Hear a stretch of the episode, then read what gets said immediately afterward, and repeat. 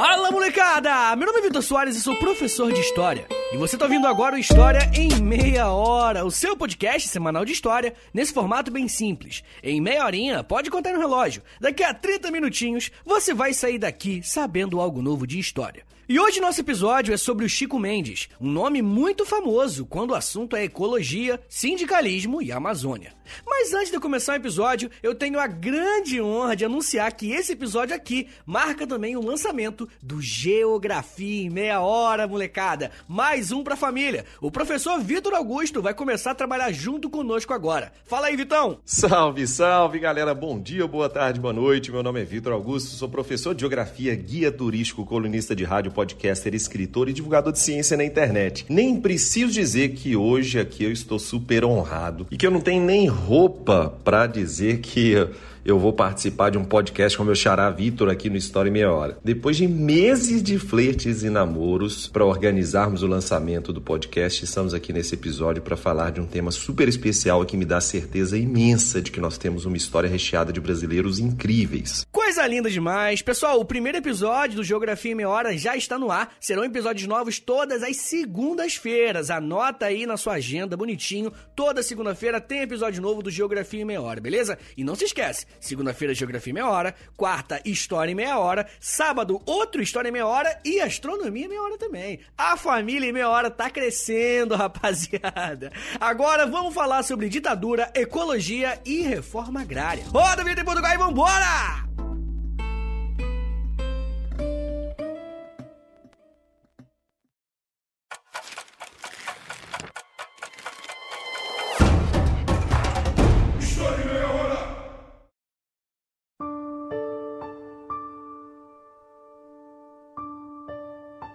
A melhor forma de lidar com a natureza? É possível fazer uma reforma agrária preservando a floresta? Essas são algumas das várias perguntas que podemos fazer quando estudamos sobre a vida de Chico Mendes. Mas antes de falarmos diretamente sobre o cara, eu quero trazer para vocês uma noção mais ampla sobre o que é a Amazônia e os seus ciclos econômicos, porque como você vai ver daqui a pouco, tem tudo a ver com a história do nosso personagem de hoje. Bom, quando estudamos a Amazônia, nós entramos em um mundo de extremos, definitivamente. Biodiversidade única, um valor estratégico incalculável, fundamental para a ecologia mundial.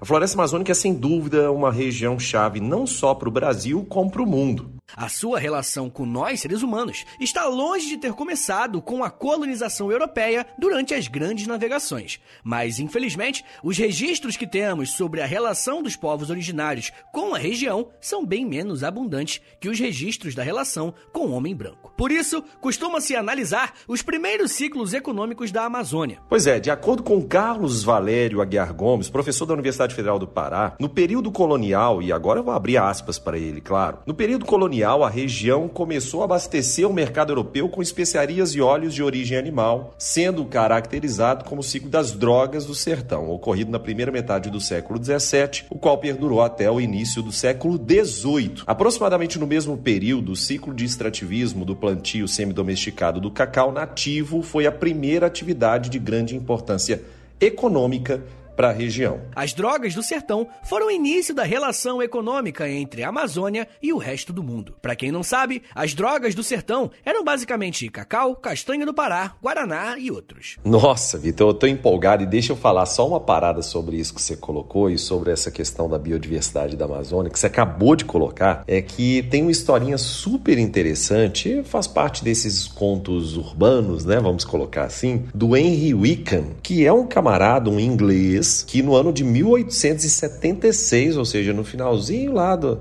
no último quartel do século XIX, vamos colocar assim, foi lá para Santarém, no Pará, às margens do rio Tapajós, e foi o responsável pelo contrabando de 70 mil sementes da Eveia brasiliensis, né, que é a nossa seringueira. E ele contrabandeou isso diretamente para Londres. Só que, evidentemente, Londres começou a fazer o quê? Começou a dispersar essas sementes por diversas das suas colônias, com destaque para as colônias asiáticas.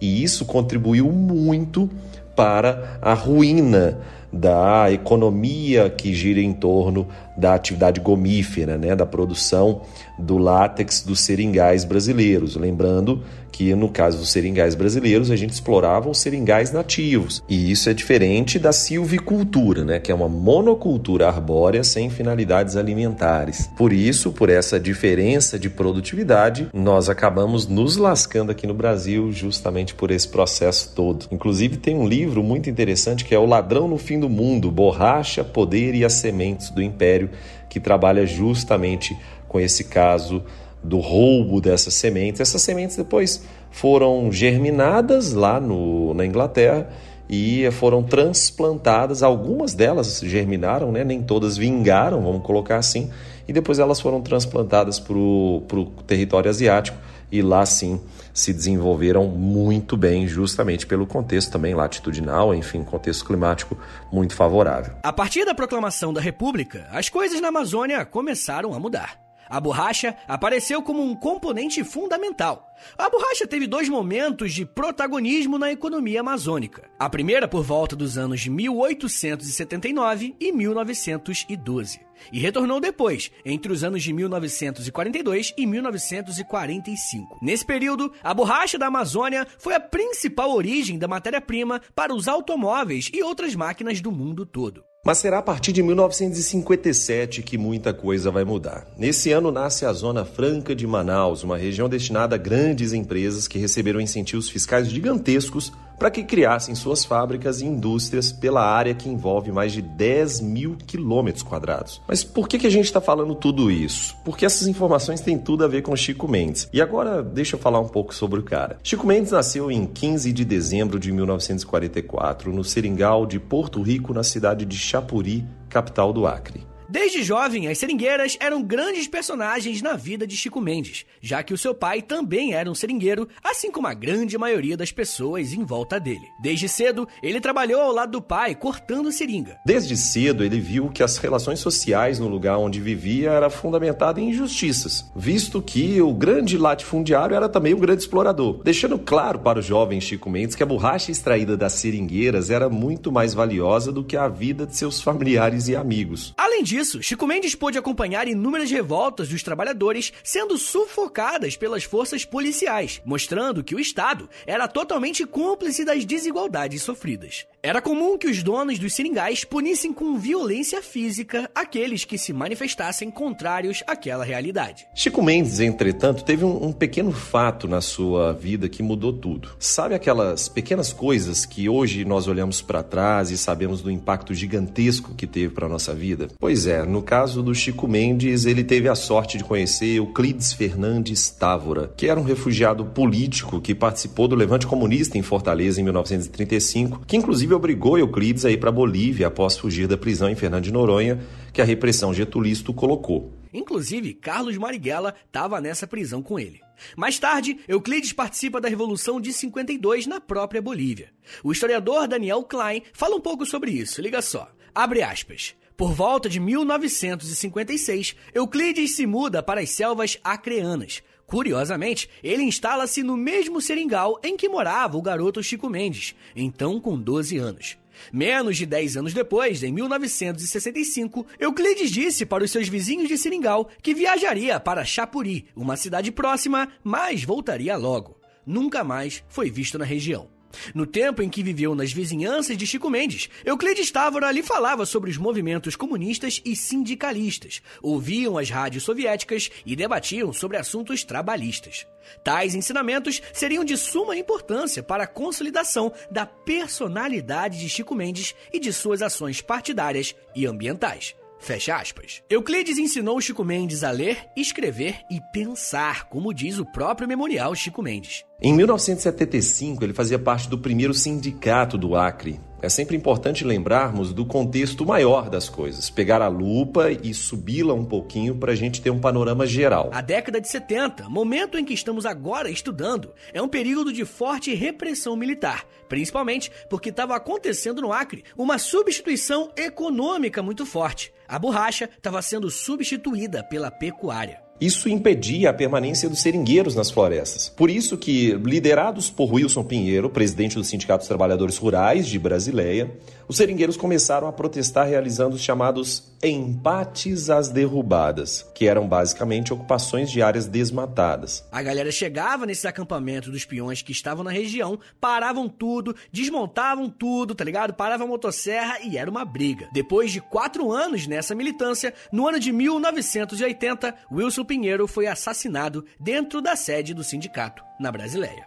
E nesse contexto entra algo muito importante, Ara. Olha só, nós temos dois destaques a fazer. Quando nós citamos as drogas do sertão e a atividade gomífera com a extração do látex, é importante lembrar que essas duas atividades são baseadas no extrativismo sustentável. As populações nativas não precisam desmatar áreas gigantescas para desenvolver suas atividades. Pelo contrário, a renda é extraída da chamada floresta em pé. Isso nos leva para um segundo destaque, que é o fato de a gente ter falado de ações sustentáveis. Mas isso não significa que os impactos ambientais sejam nulos. Temos que tomar muito cuidado em relação a isso. Tem até um texto da Joana Oliveira no É o País, que é muito bacana e trabalha com isso. Ela analisa uma pesquisa da Carolina Levi, que foi publicada na Science. De acordo com essa pesquisa, os povos pré-cabralinos da Amazônia já promoviam interferência na biodiversidade da região há milênios. Essa noção do indígena ser incapaz de alterar os ecossistemas também faz parte de uma construção da narrativa que impera até hoje, em que os indígenas não teriam capacidade de se organizar e de desenvolver as suas sociedades.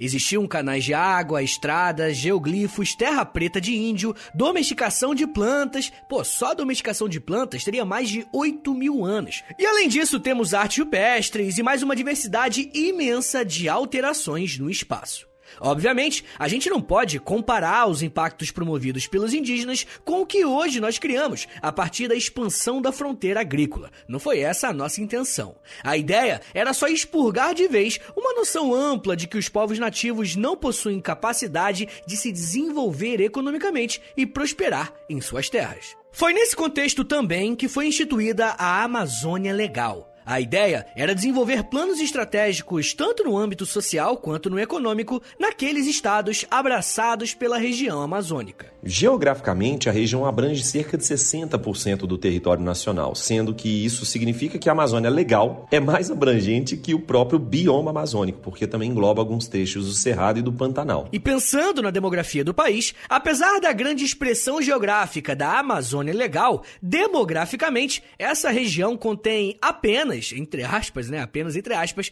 12% da população do Brasil. Tem uma geógrafa, Vitor, que é muito legal, infelizmente já falecida, saudosa Berta Becker, que propôs uma subdivisão para a Amazônia que é muito utilizada até hoje. Inclusive, deixei aqui na descrição desse podcast três textos brilhantes dela para vocês terminarem de ler, apaixonados por essa geógrafa maravilhosa. Mas voltando, ela subdivide a Amazônia basicamente em três: a Amazônia Ocidental, a Amazônia Central e o Arco do Povoamento Adensado, que é justamente o que mais nos interessa hoje. Mais para frente, a gente pode até fazer outros episódios destrinchando essa proposta de regionalização da Bertinha. Nesse tal Arco do Povoamento Adensado, eu tenho tenho as franjas meridionais e orientais do bioma, ou seja, é a parte sul e a parte leste trocando em miúdos. É justamente nessas áreas que temos uma intensa ação antrópica de expansão das frentes pioneiras de ocupação, que promoveram uma introdução de práticas como cultura, pecuária, terras destinadas à especulação e grilagem e além da implantação de madeireiras. E por isso, essa região é a mais degradada no contexto da Amazônia Legal. E só para completar o pacote da desgraça ambiental, podemos citar projetos da indústria extrativa mineral, que também são responsáveis por impactos na região.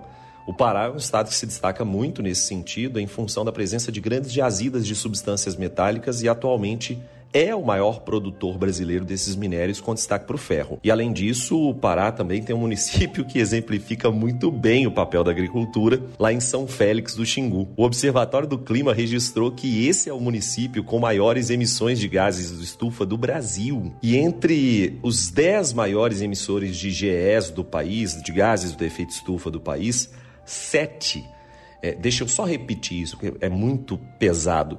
Sete dos dez estão no arco do povoamento adensado da Amazônia.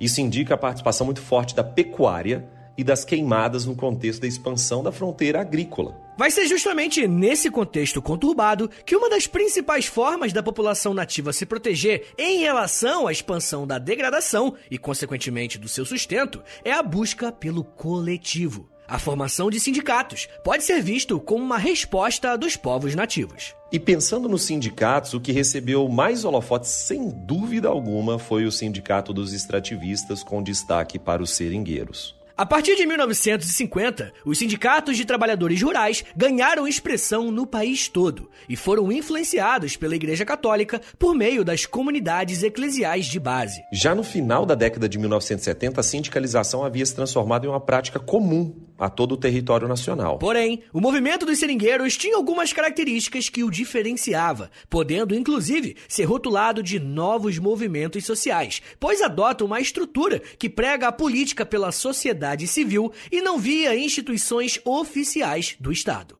recusavam a política de cooperação entre as agências estatais e os sindicatos. Além disso, se diferenciam também pelo objeto de luta em si. Vários movimentos lutavam por terra e por reforma agrária. Porém, os seringueiros lutavam pelos recursos florestais. Independente de quem fosse essa propriedade, eles queriam manter a floresta em pé para poder subtrair renda para suas famílias. Justamente por isso, eles realizavam os chamados empates, que nada mais eram que ações que consistiam no impedimento do corte de árvores, aproximando-os de diversos grupos ambientalistas, óbvio, ao mesmo tempo que não se atende à concepção abstrata da preservação da natureza, mas sim à manutenção dos fatores do meio de produção, do meio de vida, ou seja, das árvores em pé, da sustentabilidade da moradia. Os empates era uma parada muito curiosa. Basicamente, existiam duas estratégias. A mais pacífica, onde dezenas de ativistas se reuniam e faziam uma espécie de corrente de mãos dadas em torno da área que seria desmatada. Ou até a mais agressiva, onde ativistas cercavam os trabalhadores encarregados de realizar o desmatamento e os impediam de sair dali, até que o seu chefe, líder ou algo assim assinasse um documento prometendo dar uma pausa na obra. Algumas vezes, Chico Mendes e Wilson Pinheiro colocaram crianças, mulheres e idosos dentro das áreas que seriam desmatadas. A ideia era que isso forçasse as máquinas a pararem. E olha, era uma aposta muito arriscada. O objetivo era tocar o coração da pessoa que estava controlando a máquina. Uma tentativa direta de dialogar com o jagunço que estava fazendo o trabalho dele.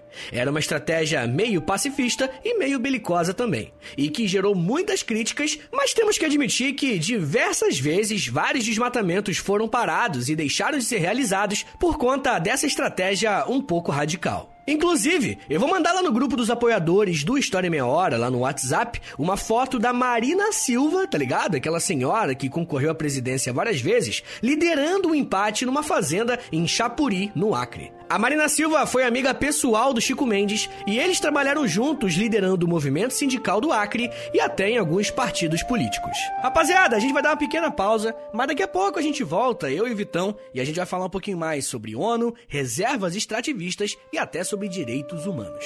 Segura aí, que é um minutinho só.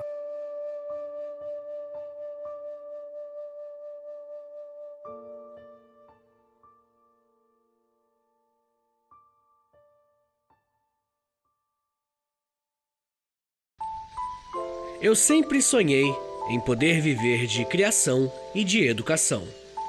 E graças ao apoio de vocês lá no Apoia-se, isso se tornou realidade. Entre em apoia.se barra História em Meia Hora, que com 10, 20 ou 30 reais por mês, você não só contribui para esse trabalho continuar acontecendo, como também recebe recompensas exclusivas para os apoiadores. Com 10, você tem acesso a um podcast semanal exclusivo. Eu me aprofundo em um tema de um dos episódios da semana e envio diretamente para o seu e-mail através do Apoia-se. Já tem mais de 70 episódios por lá e você vai receber acesso a todos eles. Além do podcast exclusivo, com 20 reais, você também recebe acesso ao nosso Clube do Livro. Todo mês nós lemos um livro sobre história e conversamos no grupo do Telegram. E depois de 30 dias, fazemos uma call no Zoom para compartilharmos as nossas impressões. E com 30, além das recompensas anteriores, eu te adiciono no meu Amigos Próximos no Instagram, onde publico conteúdos diários com curiosidades históricas, tanto no arroba História em Meia Hora, quanto no arroba Prof. Vitor Soares. E se você tiver alguma dúvida sobre o apoio, é só entrar em contato comigo pelo e-mail historiaemmeiahora@gmail.com. apoia.se barra História em Meia Hora. É apoia.se barra História em Meia Hora. Valeu, gente!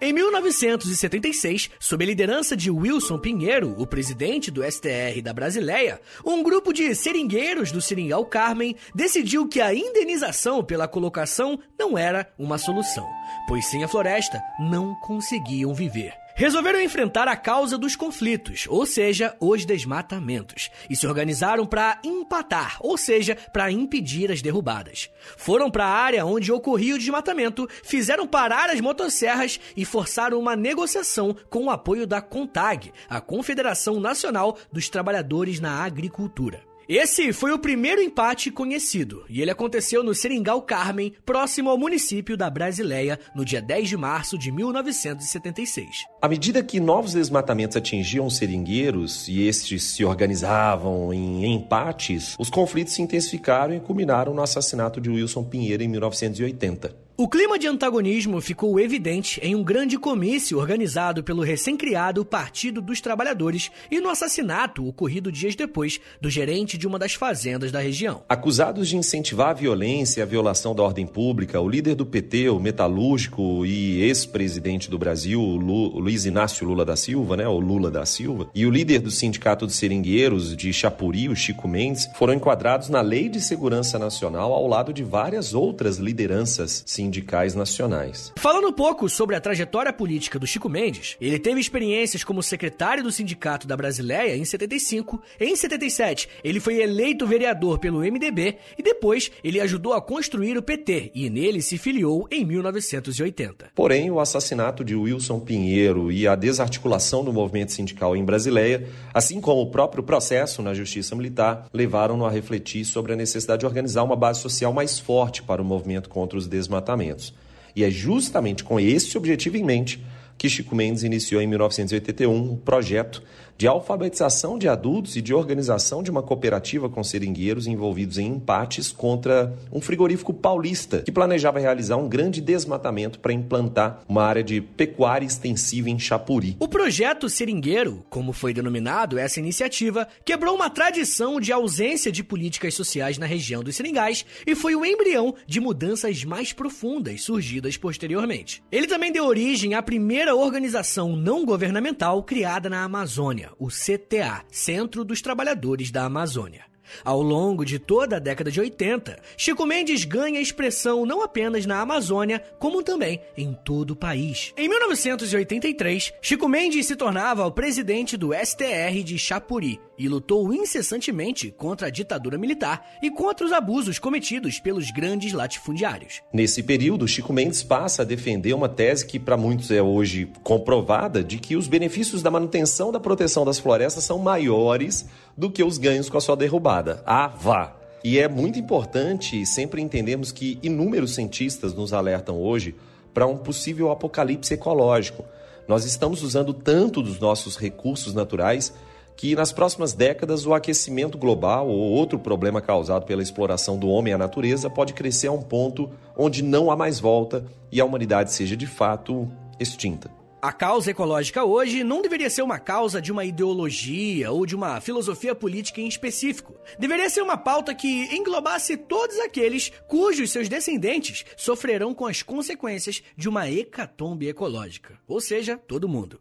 Vai ser com essa mentalidade que Chico Mendes vai unir três fundamentos que antes não caminhavam juntos: o sindicalismo, a defesa dos direitos humanos e o respeito à natureza. Em 1985, ele decide criar o primeiro encontro nacional dos seringueiros. E aí, na pauta desse encontro, obviamente, tinha temas como a reforma agrária e direitos de posse, desmatamento da floresta, mas também temas que envolviam políticas sociais, como saúde, educação e infraestrutura. Foi justamente daí que surgiu a proposta para solucionar a questão fundiária, que era responsável por muitas mortes em conflitos rurais. Aliás, o tempo verbal tá errado, não era. Continua sendo responsável até hoje. O avanço da pressão sobre o bioma amazônico, principalmente pelos pecuaristas, sojicultores, madeireiros, garimpeiros e grileiros de terra, acaba gerando fortes confrontos com ribeirinhos, indígenas, seringueiros, nativos, ambientalistas e, claro, indigenistas. Levantamentos recentes da ONG Global Witness indicam que nove entre dez mortes de ativistas ambientais no Brasil ocorrem na Amazônia. Mas, voltando ao encontro dos seringueiros, a principal ideia para solucionar essa questão surgiu a partir de um paralelo com reservas indígenas. Afinal de contas, as comunidades indígenas tinham direito de suas terras protegidos pelo governo. Dessa forma, os extrativistas reivindicavam o direito de continuar vivendo onde nasceram e trabalharam,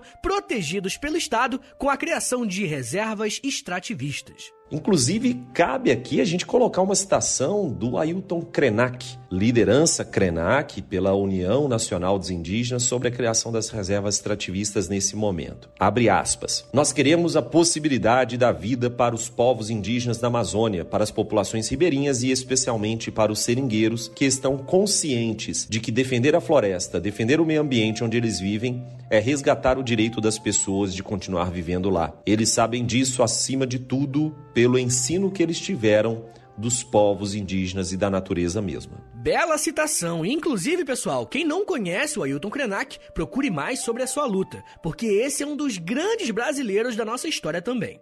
Só para arrematarmos toda essa questão política ao entorno dos extrativistas, a Constituição de 1988 foi fundamental nesse sentido. E eu digo isso porque ela que determinou a criação de espaços territoriais especialmente protegidos pelo poder público, dentre eles a reserva extrativista. As reservas indígenas foram criadas a partir da década de 1990 como territórios destinados a assegurar o uso sustentável dos recursos naturais e proteger o meio de vida e a cultura das populações tradicionais da floresta. Em 1990, o resultado pela terra, pela luta da terra, começou a ser atingido de fato, sendo criadas no estado do Acre as duas primeiras reservas extrativistas federais. E entre elas está a Reserva Extrativista Chico Mendes, criada em 12 de março de 1990 a partir do decreto 99.144. Após o primeiro encontro nacional de seringueiros, mais de 100 seringueiros criaram o Conselho Nacional dos Seringueiros. E esse conselho elaborou uma coisa que faz a elite brasileira tremer de medo: um projeto de reforma agrária. No Brasil, poucas coisas abalam tanto as estruturas fundamentais da nossa sociedade quanto a reforma agrária. A medida que já foi adotada em diversos países desenvolvidos, como Alemanha, França, Israel, Estados Unidos e Japão, né, muitos outros também, essa medida foi fundamental para diminuir a desigualdade social. Mas no Brasil, ela nunca ocorreu. A reforma agrária, defendida pelo Conselho Nacional dos Seringueiros, seria através das reservas extrativistas, que eram basicamente áreas onde os moradores poderiam viver com uma economia extrativista, cuidando de animais de pequeno porte, mas com uma economia de subsistência, protegendo o meio ambiente e garantindo o uso ético da terra. Chico Mendes será gradativamente mais conhecido até que se torne conhecido internacionalmente pelas suas lutas, de tal maneira que o cinegrafista inglês Adrian Cowell decide lançar o documentário Eu Quero Viver, em 1987, onde ele filmou o Encontro Nacional de Seringueiros e acompanhou o dia a dia do Chico Mendes lutando pela manutenção da floresta amazônica e dos trabalhadores. Esse documentário fez o mundo todo conhecer a luta de Chico Mendes, que nos anos seguintes ganhou prêmios como o Global 500 e o Prêmio da ONU na Inglaterra, e além disso, a Medalha de Meio Ambiente da Better World Society nos Estados Unidos. Era o mundo inteiro conhecendo o ativista. Ele deu inúmeras entrevistas para jornais do mundo todo e muita gente de cada canto do planeta foi visitar os seringais para conhecer e se apaixonar pelas ideias do Chico. Mas nem tudo são flores. A, a fama do Chico Mendes ganhava um lado negativo. Em Chapuria, ele era constantemente ameaçado pelos grandes latifundiários, os empates terminavam em prisões e mortes e o projeto de reforma agrária não avançava. Chico Mendes perdia muitas lutas, mas acreditava na vitória da guerra. Mas, se um dia a guerra será vencida, infelizmente, faz tempo que o Chico Mendes não estará aqui para ver essa vitória. E no dia 22 de dezembro de 1988, o grileiro Darli Alves vai fazer uma emboscada nos fundos da casa do próprio Chico Mendes e lá ele será morto. O mundo inteiro se compadeceu, o que fez a mídia brasileira, que até então não estava noticiando as vitórias do Chico Mendes, correr atrás do tempo perdido e pressionar as autoridades para que os criminosos fossem presos em 1990. Inclusive, isso foi um fato inédito na justiça rural brasileira. Outros, como Chico, morriam aos montes e assassinos continuavam impunes. Mas o nome que Chico ganhou por conta de sua fama fez com que, pelo menos minimamente, a justiça fosse feita. Ainda em 1990, as primeiras reservas extrativistas foram criadas. A morte de Chico Mendes acelerou o processo. Mas mesmo com um final triste, é inspirador saber que a luta de Chico não foi em vão. E que hoje inúmeras famílias vivem nessas reservas numa realidade paralela àquela de injustiças e desigualdades que o Chico cresceu observando. Ainda há algumas coisas para serem feitas, mas a página da história que falava sobre o Chico é uma página que nos levou a um passo à frente do fim das desigualdades, da valorização dos direitos humanos e principalmente do respeito à natureza. É justamente a partir dessa transição da década de 80 para a década de 90 que a chave do Brasil começa a virar, mas também a chave em relação a políticas de conservação ambiental.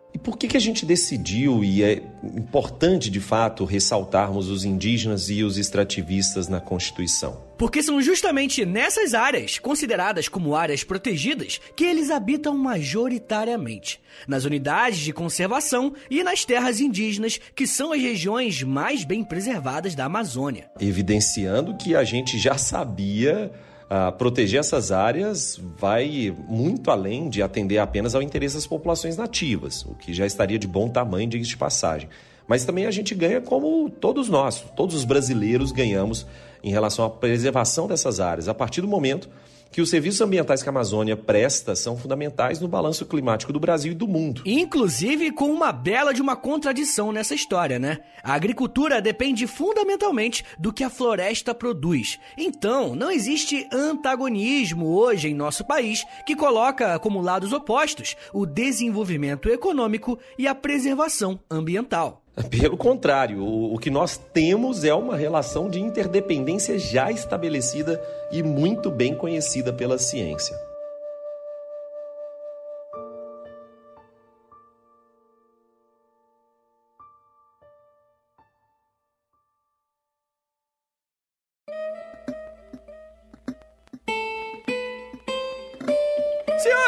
Muito obrigado por terem vindo até aqui. Espero que vocês tenham gostado da história do Chico Mendes, do grande Chico Mendes. É uma figura que merece um episódio, merece muito mais, na verdade. Mas, ó, gente, é uma honra também estar ao lado de Vitor Augusto agora. Acompanhe o Geografia em Meia Hora, porque já tá no ar, tá bom? Já tem episódio rolando, é só clicar em seguir e clicar naquele sininho que ele avisa quando tiver episódio novo. Mas é só anotar na agenda. Toda segunda-feira um episódio novo do Geografia em Meia Hora, beleza? Dá essa moralzinha e, por favor, mais importante, compartilha com a galera, posta lá nos stories, posta no Twitter e marca lá, beleza? Pessoal, só queria dizer uma coisa para todos que acompanharam até aqui. Que momento, meus caros, que momento! Estou muito feliz em dar esse pontapé inicial aqui com o Vitor e já fica o convite de acompanhar o primeiro podcast do G30, que vai trabalhar com a COP26, a mais importante conferência climática da história recente. E lá no podcast vocês vão entender por que, que eu falo de uma forma tão hiperbólica em relação a esse encontro ambiental. Enfim, um beijo no coração de todos vocês. Temos um encontro marcado lá no G30 e tchau, tchau. Me siga nas redes sociais, é arroba Soares no Twitter e no Instagram. E segue também o podcast, é arroba H30podcast no Twitter e arroba História Meia Hora no Instagram, beleza? Senhores, é isso. Muito obrigado, um beijo, até semana que vem! E valeu!